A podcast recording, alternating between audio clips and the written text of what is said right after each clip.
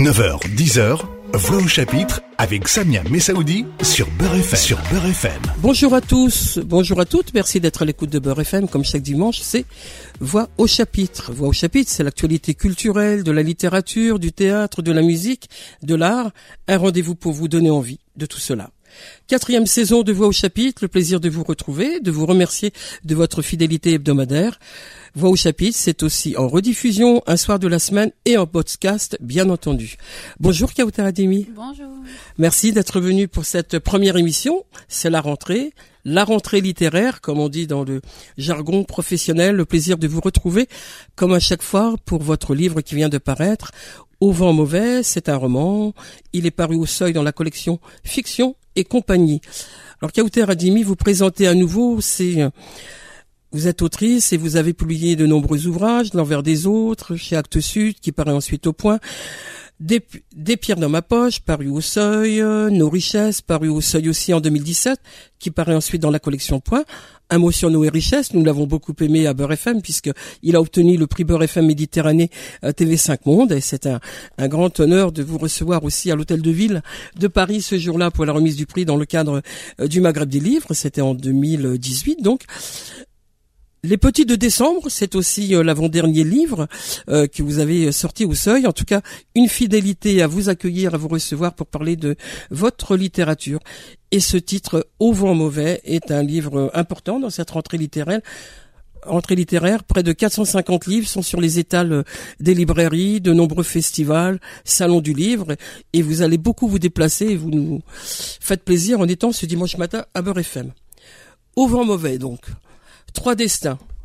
Des petites histoires dans la grande histoire. Leila, Tarek, Saïd, pour les nommer, sont trois jeunes qui vivent dans, dans l'Est algérien, dans un village qui s'appelle El Zora.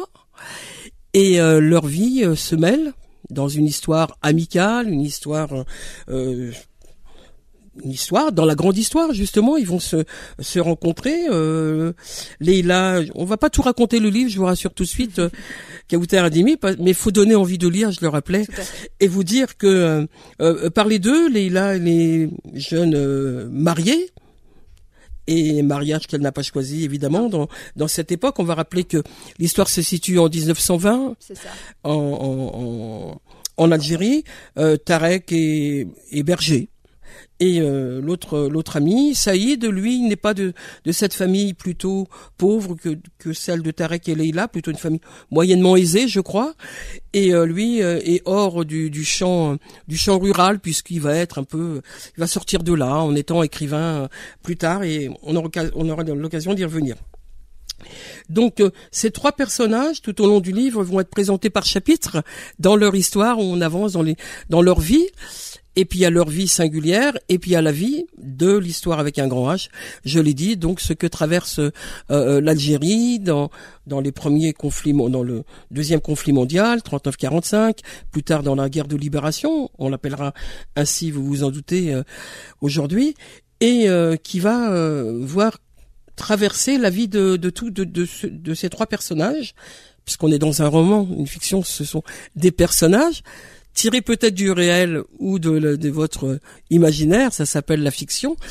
Et la première question avant d'entrer dans, dans l'histoire et poursuivre euh, cette histoire de ces trois personnages, que, comment vous vient l'idée toujours? J'ai le sentiment que toujours dans votre littérature, Kauter Adimi, on retrouve euh, du, de l'actualité et de l'histoire. On le retrouvait dans Nos richesses avec euh, l'histoire de cette grande librairie à Alger. On le retrouve dans Les enfants de décembre. Voilà, c'est un c'est un conducteur pour vous? Il y a un va-et-vient en tout cas entre la réalité et la fiction, euh, c'est certain. Euh, à vrai dire, ce va-et-vient existe depuis euh, depuis mes depuis toujours pour moi. Euh, mon premier roman euh, est un espèce de patchwork de conversations entendues à l'université euh, dans ce qu'on appelle le COUS, qui, qui sont des, des, bus pour les étudiants en Algérie et que je, je prenais beaucoup pour me déplacer. des pierres dans ma poche aussi, puisque c'était là des, une rencontre que j'avais faite avec une vieille dame qui, qui, qui vivait dans la rue dans le 9e arrondissement à Paris. et évidemment, nos richesses et les petites décembres, le, lien avec la, la réalité est encore plus fort, hein, puisque nos richesses, une partie en tout cas, s'est intéressée au personnage d'Edmond Charlot qui a réellement existé, et surtout à la librairie rue Charles à Alger. Euh, au vent mauvais, euh, c'est une fiction. Vous avez raison de le souligner. Ce sont des personnages, là encore, qui, que j'ai imaginés, en partie du moins. Euh, ensuite, il y a quand même à la base une histoire à moitié vraie, disons, comme une légende urbaine, comme, un secret, comme une histoire qu'on se raconte de génération en génération dans la famille, etc. Et euh, tout est parti de là, d'un livre que j'ai moi-même lu, euh, qui était une histoire euh, qui se passe le temps d'un été dans les années 70. c'est une histoire tout à fait, qui, ne me concernait en rien, mais c'est une histoire voilà assez brève qui se passe le temps d'un été. Mais il s'avère qu'elle se passe dans un village qui est nommé, que je connais très bien, y avoir euh, passé beaucoup de temps, euh, et que les personnages euh, qui ont été nommés dans, dans, ce bref roman, cette espèce d'été raconté, leur prénom, leur, leur identité, m'a rappelé bah, l'identité de mes grands-parents. Et, et, donc j'ai découvert que mes grands-parents avaient été en quelque sorte transformés en personnages de fiction il y a plusieurs années quelque chose qui m'a énormément marqué parce que je découvre cette histoire au moment où moi-même je suis en train d'écrire euh, pour la première fois. Je, suis en train d'écrire mon premier roman, euh, donc ça fait déjà une quinzaine d'années. Et depuis 15 ans, cette histoire euh, est là, elle m'accompagne. Et il fallait avoir le, bon moment pour l'écrire. je pense que là, j'avais, c'était le bon moment pour écrire ce roman, ce, vent mauvais. D'autant que quand j'écris Nos richesses, l'histoire d'Edmond Charlot, qui est une histoire euh, très lumineuse, très belle que celle d'Edmond Charlot, qui a choisi, malgré tous les aléas de l'histoire, la littérature comme boussole, euh, la littérature comme façon de vivre, la littérature comme idéal de vie. Ça m'avait, euh, à ce moment-là, je savais que bientôt il allait être temps de raconter ce vent mauvais que peut être parfois la littérature lorsqu'elle bouscule les, les, personnes et lorsqu'elle transforme les personnes en personnages. Euh, et, voilà, il fallait encore un peu de temps. Donc il y a eu les petites décembres entre les deux et puis euh, ce vent mauvais. Au vent mauvais, on pense à Baudelaire évidemment. On pense à Baudelaire. Un intérêt pour Baudelaire pour vous, Kautarnimi Un intérêt pour la poésie. Sur cette, cette poésie-là en particulier? Oui, un intérêt, intérêt, pour la poésie, de, toute façon, qui est quand même euh, un art pour moi euh, assez assez euh, assez ambigu parce que c'est j'adore la poésie je suis tout à fait incapable d'écrire ah j'allais vous demander. il y a j'ai publié un poème je ne dirai jamais où je ne dirai jamais quand je ne dirai jamais le titre car je n'en suis pas particulièrement fière et que je ne suis pas une grande poétesse. Mais mais oui il y a un intérêt pour la poésie et puis je trouvais que ce vers là en particulier enfin, allait pouvoir être un, formidable titre euh, à ce roman parce que tout, le roman est autour de ça, de, cette espèce de vent qui arrive du sud au début du livre mmh. et, qui et qui va planer comme une ombre euh, au-dessus du couple tout au long du récit. Et puis cette ombre qui est aussi Saïd, hein, l'ami, c'est une histoire d'amitié, c'est une histoire de couple, on l'a beaucoup dit, mais c'est aussi une histoire d'amitié, d'amitié trahie, donc de trahison entre, entre deux amis. Dans la nuit du 22 septembre 1972, un vent mauvais arriva du Sahara et recouvrit Alger d'une poussière rouge, qui se déposa sur les façades des immeubles, les toits des voitures, les feuilles des palmiers et les parasols des plages. Au petit matin, toute la capitale algérienne était teintée de cette étrange couleur, et les écoliers s'amusaient à dessiner avec leur index des soleils sur les vitres poussiéreuses, des automobiles garées un peu partout, tandis que leurs aînés y inscrivaient des mots obscènes. À la radio, un spécialiste affirma que ce sable contenait des, traces des essais nucléaires effectués par la France moins de dix ans auparavant. Beaucoup d'auditeurs tournèrent le bouton à la recherche d'une autre, station, espérant y trouver de la musique ou une émission de divertissement. C'est juste les quelques lignes d'ouverture du livre. Hein. Je vous donnerai euh, d'autres petits courts extraits comme ça pour vous donner envie de lire le livre. Kauter Ademi, l'invité de Beurre ce dimanche matin au vent mauvais. Donc le destin de, trois personnages, on l'a dit. Euh, alors on va s'arrêter sur l'un, sur les, trois. On va parler de Leïla Allez. puisque c'est Leïla qui qui ouvre, euh, il roman. me semble. hein. quasiment. Voilà le euh, le livre. Leïla est une euh, jeune femme. Alors non, le, le premier, la Le- première partie c'est Tarek, mais on parle beaucoup de Leïla. c'est Tarek, voilà, on parle, voilà, c'est ça. Puis la deuxième c'est Leïla. Donc on, on est parce que les, les comme ils s'emboîtent les uns les autres, Tarek, Leïla et, et Saïd. Voilà, les- Tarek va parler de Leïla, Leïla, en etc. premier. Ça me va très Alors bien. voilà, on parle de on parle de Leïla et on raconte euh, qui elle est cette jeune femme mariée euh, oui, alors elles grand- ils grandissent tous les trois euh, dans un petit village. dans ce hein. village Ils naissent dans les années 20, début du XXe siècle, euh, à l'est du pays. Euh, et Leïla et euh, Leïla, euh, donc Tarek et Saïd sont copains, ils sont, ils, sortent souvent s'amuser. Leïla fuit la maison familiale, elle s'enfuit de la fenêtre. et dans le roman, je dis un jour, elle n'a plus sauté par la fenêtre parce qu'elle a grandi, que c'est devenu une jeune fille. Alors jeune fille est tout à fait relatif, hein, puisqu'on considère qu'à partir de 12-13 ans, c'est une jeune fille, qu'elle peut être mariée. Et, donc, elle ne rejoint plus les deux garçons qui sont ses amis, ses camarades de jeu. Elle est cantonnée à la maison et aux tâches ménagères, la cuisine, etc. On essaye d'en faire une épouse, euh, une future épouse, et elle est mariée très jeune à un ami de son père. Euh, et, euh, et, et- et ça devrait être là la trajectoire de Leïla, mais ça ne va pas l'être parce que Leïla se révolte, elle tombe enceinte tout de suite, mais, mais dès qu'elle a son enfant, elle se révolte et elle a cet acte, ce geste assez fou pour l'époque. Elle quitte son mari avec, en prenant son fils avec elle et elle est ostracisée par tout le Bien village, sûr. en dehors de Tak et euh, de Saïd. Leïla, donc, euh, on va, on va la découvrir euh, tout au long du livre. Alors effectivement, le livre, euh, après cette, cette poussière et, et ce vent mauvais au début, il y a, il y a l'histoire du berger, Tarek et le berger, et ensuite on, on voit Leïla et, et les, les histoires vont s'emboîter comme, comme je le disais. Et après, il va y avoir Saïd, et après il va y avoir d'autres personnages qui vont être, mais les trois personnages étant les principaux, euh, on, c'est eux dont on va beaucoup parler, et, euh, et puis de cette grande histoire aussi qui, qui va euh, comme ça s'intégrer dans, dans les chapitres. On, on, on va euh, parler de, de ce temps, de la grande histoire que vous intégrez dans les chapitres. Ils vont, il va commencer quand? Quand est-ce que va commencer la grande histoire pour eux trois? Alors, la grande histoire, elle, euh, plutôt qu'elle ne commence, elle les cabosse en vérité. Elle les cabosse parce que euh, Tarek, il va se retrouver euh, pris dans la grande histoire malgré lui. Il rentre euh, avec son troupeau de bergers. Il pense à Leïla, il est amoureux de Leïla évidemment, mais euh, vient de quitter son mari, etc.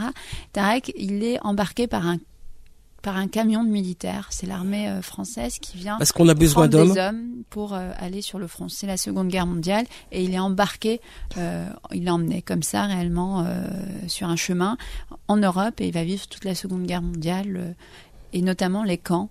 Euh, en France Euh, et on ne sait pas trop où et quoi parce que de, de cette histoire-là il ne dira jamais rien Mhm. ça, c'est une vraie, enfin, c'est une vraie histoire. Mon grand-père a été embarqué ainsi en rentrant chez lui, emmené dans un camion euh, comme ça et emmené en Europe hein, du jour au lendemain depuis son village. Et mon grand-père a appris l'allemand dans les camps. Mais c'était très étonnant pour moi parce que longtemps, je n'ai pas remis en question le fait qu'il qu'il connaisse de l'allemand. Mon grand-père n'est jamais allé à l'école. Il parlait arabe, français, parce qu'il a travaillé en France, et il parlait allemand. Mais sans jamais, parce que c'est la famille qu'on a toujours connu ça, ce n'est qu'à l'âge adulte que je me suis dit, mais pourquoi parlait-il allemand? Et il avait appris l'allemand, mais il me disait parfois des mots en allemand très durs, des ordres souvent d'ailleurs, c'est ce qu'il connaissait. Euh, et j'avais choisi de l'allemand au lycée euh, en langue étrangère, justement parce que mon grand-père parlait allemand, et, que du coup ça crée un une espèce de, lien, une connivence qui pour lui était plutôt une connivence euh, assez douloureuse, euh, mais ce dont je n'avais pas vraiment idée moi euh, aussi jeune. Mais aujourd'hui, ça me semble complètement fou que mon grand-père, avec le parcours qu'il a eu, c'est-à-dire un parcours assez classique pour tout Algérien né au début euh, du XXe siècle, quelqu'un qui ne va pas à l'école, quelqu'un qui travaille assez dur, qu'il ait pu, oui, connaître autant de langues au final, Mhm. et cette langue-là en particulier. Donc les Leïla, euh, Tarek et, et Saïd, les chemins se, se croisent, se croisent et euh, plutôt que se croiser, j'ai presque envie de dire, ils s'arrêtent. Ils font pas que se croiser parce que quand on dit se croiser, on a tendance à dire voilà, on, On se croise. on vite. fait passer, Mm. mais ils sont euh, l'ossature de leur vie à chacun quand même. C'est ça. Les, les rencontres sont très importantes. À chaque fois qu'ils se croisent, c'est des moments euh, très intenses, c'est des moments importants, c'est des moments où il se passe des choses. C'est des étapes de leur vie essentielles. Quand Saïd et Tarek se retrouvent, parce que Saïd va vivre un peu en Tunisie où il va faire des études, Saïd est fils d'imam. Euh, ça ne veut pas dire qu'ils sont très riches financièrement, mais en tout cas, il a accès à un peu plus d'éducation euh, que Tarek. Donc, euh, il va se retrouver, ils vont se revoir. À, à- Saïd revient de, de, de, de- pour, pour des vacances euh, Au dans village le village et ils vont se croiser au moment où Tarek se fait embarquer par ce camion et puis se perdent de vue plusieurs années jusqu'à la fin de la guerre où ils se retrouvent Et ils vont se en retrouver. France, à Versailles. Et nous, on va les retrouver dans un instant, puisque je rappelle que je reçois ce dimanche matin Kauter Adimi, qui vient de publier, vient de paraître son livre Au vent mauvais. C'est sorti aux éditions du Seuil dans la collection Fiction et compagnie. On la retrouve dans un instant. Voix au chapitre revient dans un instant. 9h, 10h, Voix au chapitre avec Samia Messaoudi sur Beurre FM. Vous êtes toujours sur Beurre FM et c'est Voix au chapitre. Je rappelle que je reçois ce dimanche matin Kauter Adimi, autrice. Le titre de son livre qui vient de paraître s'appelle Au vent mauvais. Il est paru aux éditions du Seuil dans la collection Fiction et compagnie. Je rappelle que dans ce livre, on y rencontre Leila, Tarek et Saïd qui grandissent dans un village de l'Est algérien, El Zora, mais il y a aussi d'autres personnages. Un mot sur les autres personnages, si vous le voulez bien. Alors oui, effectivement, il y a, il y a d'autres personnages. Il y a d'abord un personnage assez important, notamment sur la première partie, mais pas que. C'est quelqu'un qui, qui, qui est là du début à la fin. Euh, c'est le personnage euh, de cette vieille dame, La potière. la potière, qui a donc ce, qui, qui va être euh, une espèce presque de mère de substitution pour Tarek, Mhm.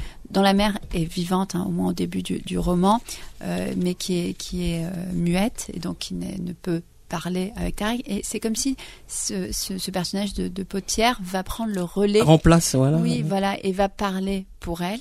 Et puis surtout, c'est quelqu'un qui est qui a, une place très particulière dans le village. Elle connaît les secrets de tout le monde. C'est elle qui accouche les femmes. C'est elle qui rentre dans l'intimité donc des familles. Les sages ont peur d'elle. C'est aussi une protectrice. C'est elle qui va protéger Leïla quand Leïla va quitter son mari. C'est elle qui va la protéger euh, de, de la méchanceté du village, mais aussi de ce que les sages ont comme projet pour elle.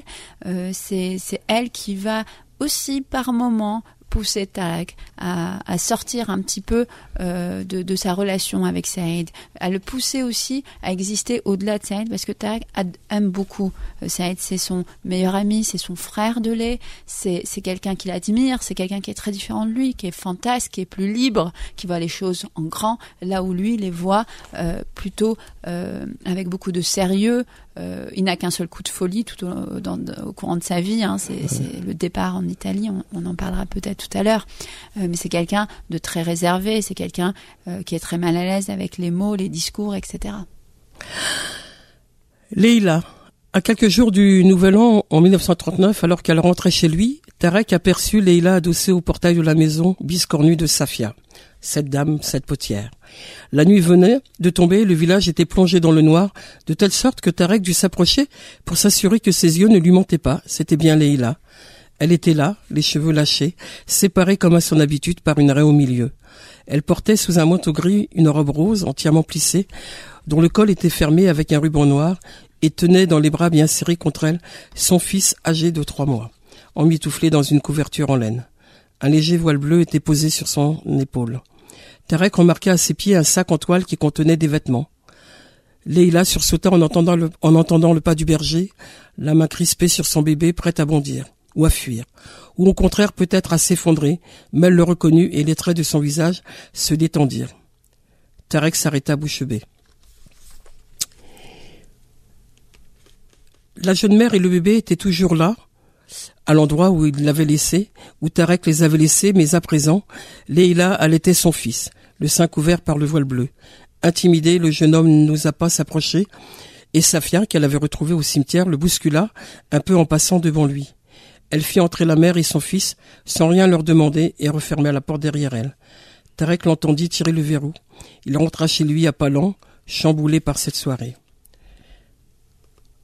Le soir même, sa mère lui apprit que Leïla était de retour chez ses parents avec son fils et avait quitté son mari.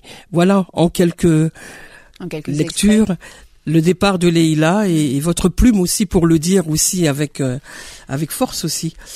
Quand Et- elle est un peu plus loin, je lis les jours qui suivirent Les jours qui suivirent, tout le village ne parla que de cela, de Leïla qui avait osé quitter son mari.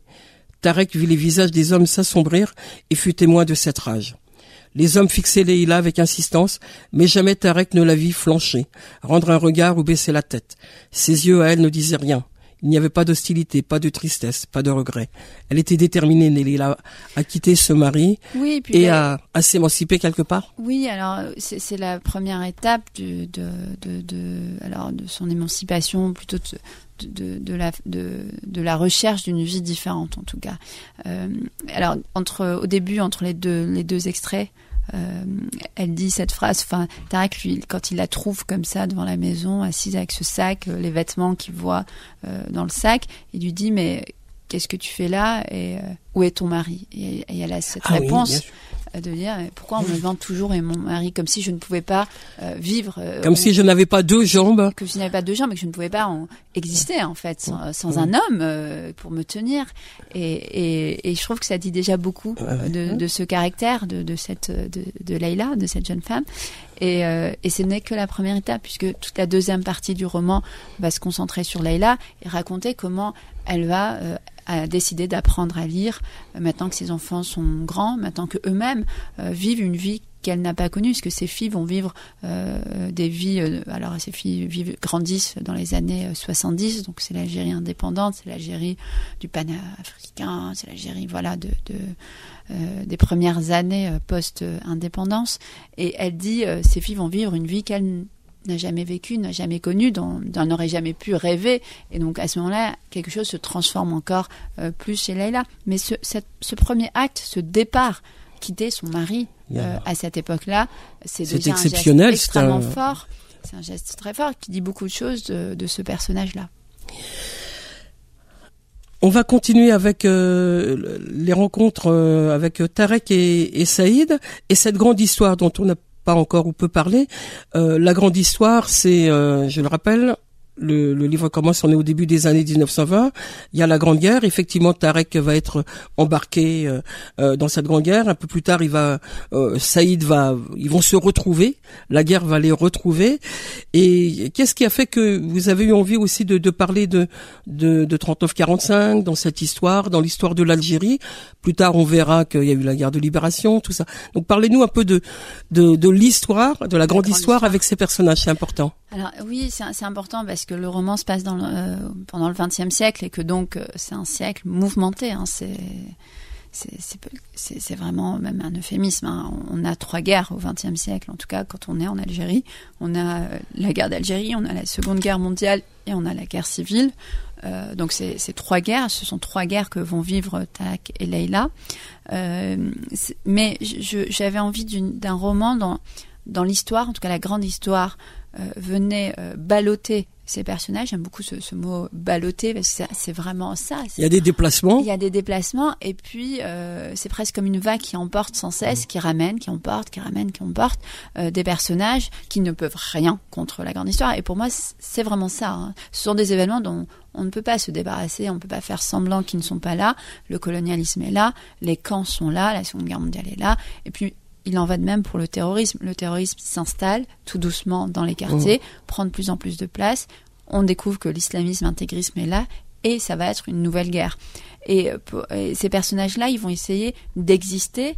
Euh, c'est pas un roman d'histoire, hein, je le dis tout de suite. C'est pas un pas roman tout, historique, hein, pas du tout. Euh, c'est plutôt comment des personnages vont Vive évoluer la grande histoire. dans la grande histoire euh, du XXe siècle entre l'Algérie et la France. Et après, j'ai essayé de. J'avais déjà beaucoup parlé hein, de, de la Seconde Guerre mondiale, de la guerre d'Algérie. Alors, c'était par des, des chapitres très brefs, euh, mais des chapitres assez incarnés. J'avais utilisé le nous dans nos richesses. Je, je- je n'avais pas le souhait de refaire la même chose, plutôt de travailler différemment pour ce roman-là. Et c'est pour ça que je suis toujours allée chercher des histoires un peu euh, presque en marge, inconnues. Euh, La Seconde Guerre mondiale, euh, je ne raconte pas la Seconde Guerre mondiale, et puis ce n'était pas, enfin, ce n'était pas envisageable pour moi de raconter la Seconde Guerre mondiale en trois pages, quoi, et ce n'était pas le propos du roman. Donc, je raconte plutôt le retour des, euh, de- des, Des camps, hommes. le retour des, des hommes à Versailles, comment ils arrivent, cette histoire absolument folle, inconnue. Enfin, moi, je suis allée du coup euh, fouiller les archives. J'ai eu accès aux archives départementales, aux archives de la police et du ministère de l'Intérieur dans les années 40. Et c'est quelque chose d'effroyable que ces archives-là euh, et lire les correspondances entre le ministère de l'Intérieur euh, et euh, la police en 44 qui parle de ces soldats nord-africains euh, qui sont à Versailles pendant quelques mois et comment est-ce qu'on fait pour euh, alors euh, euh, gérer ces hommes-là qui sont qui vivent dans des conditions épouvantables, euh, dorment dans, sur de la paille. euh, Il y a un robinet d'eau pour des centaines, des centaines de, de soldats. Et puis petit à petit, Versailles va commencer euh, à prendre toute une série euh, d'arrêtés contre ces hommes-là. Ils n'ont plus le droit d'aller au cinéma, ils n'ont pas le droit d'aller au café, ils n'ont pas le droit de boire de l'alcool.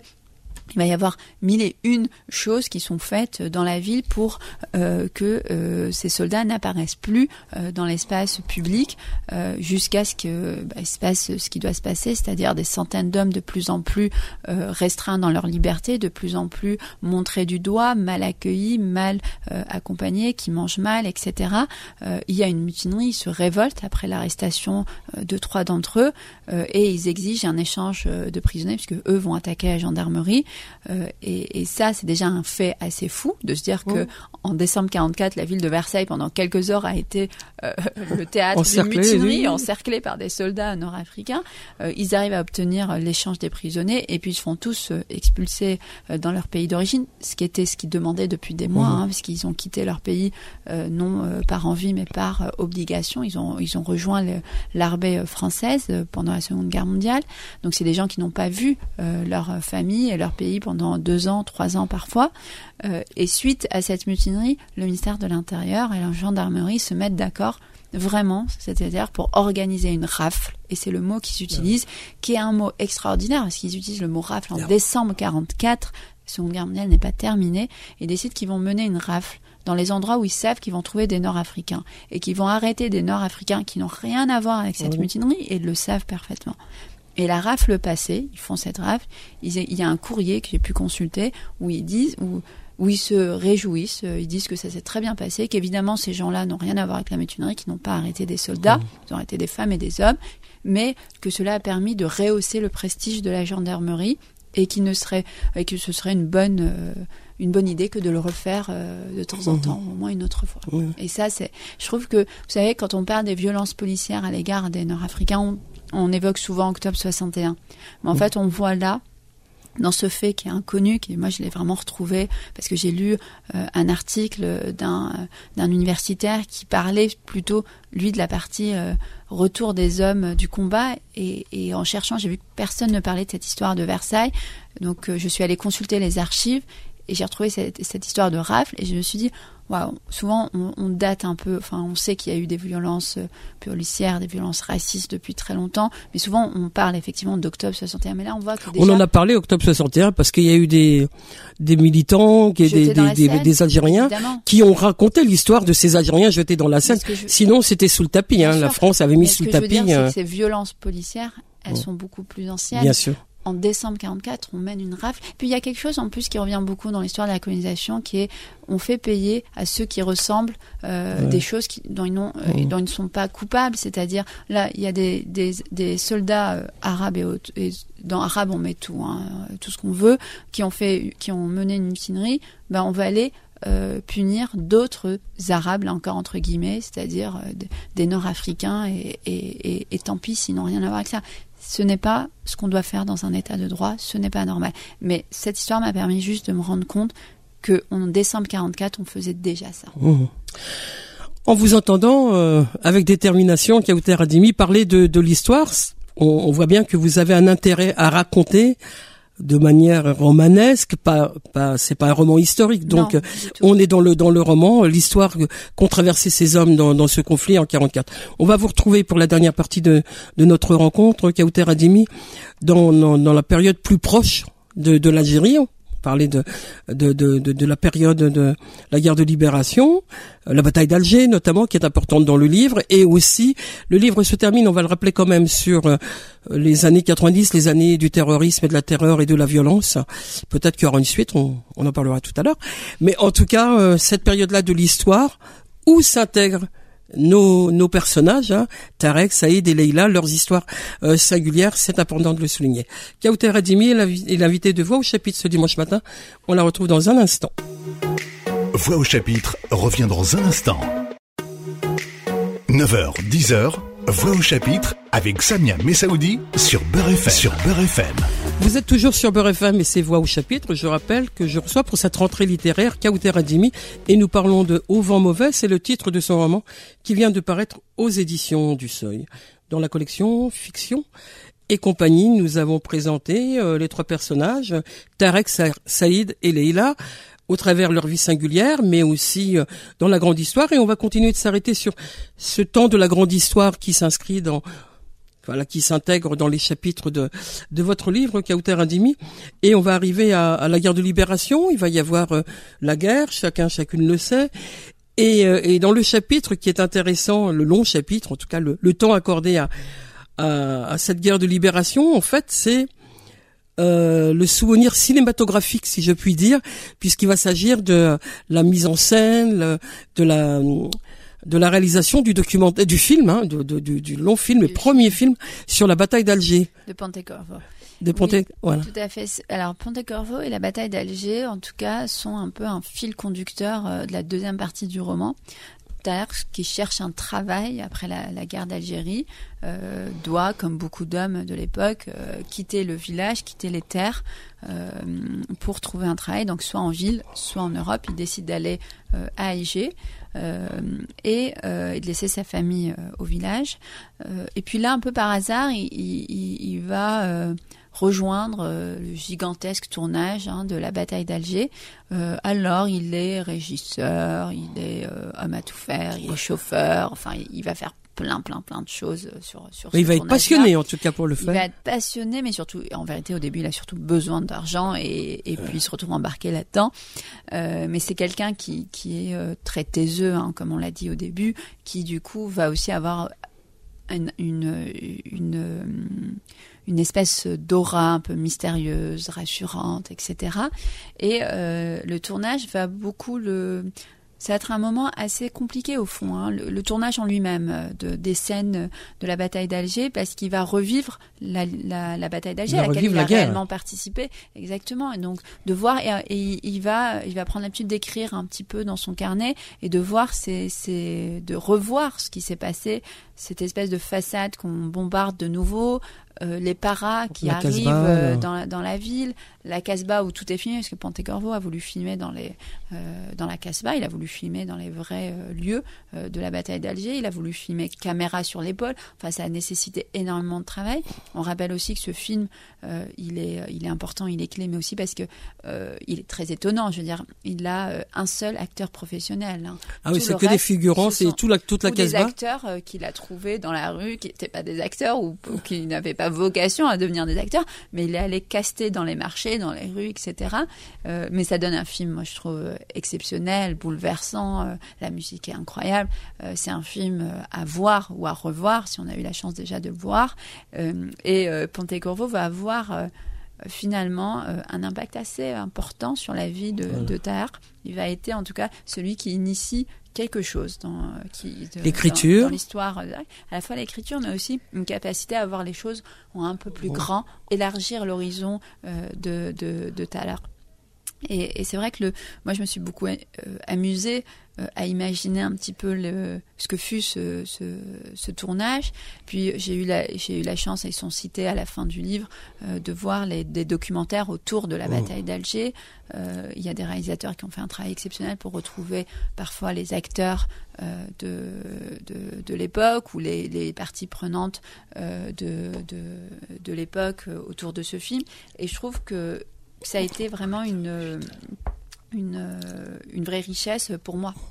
Mmh.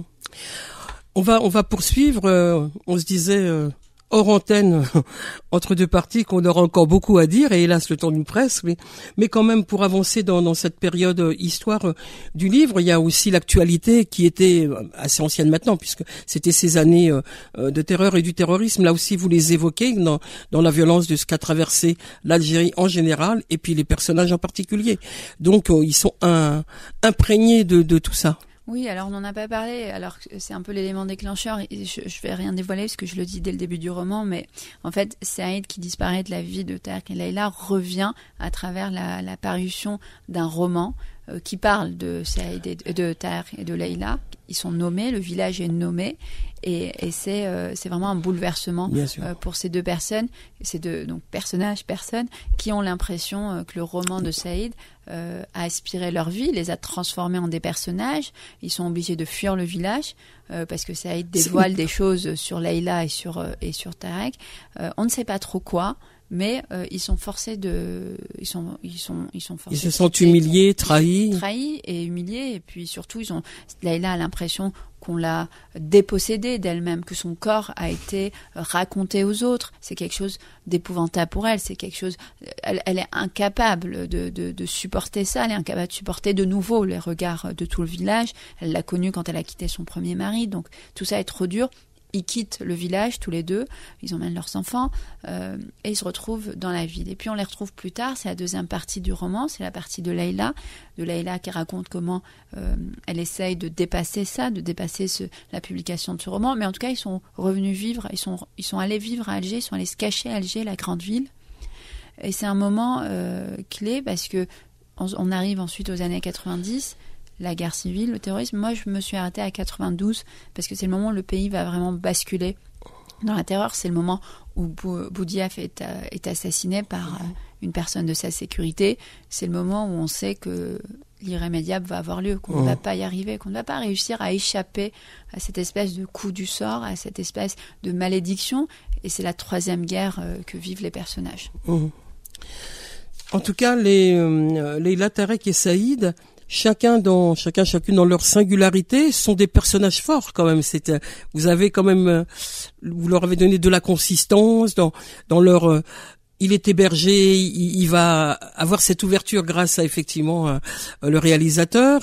Saïd, il, il a, il, a voulu, il, voulait être écrivain, il a, il, a été écrivain, mais bon, avec une euh, quelque chose d'assez particulier que vous avez évoqué. Et puis Leïla qui prend son, sa route, quoi, aussi, euh, qui décide de prendre sa route. C'est important aussi de souligner ça.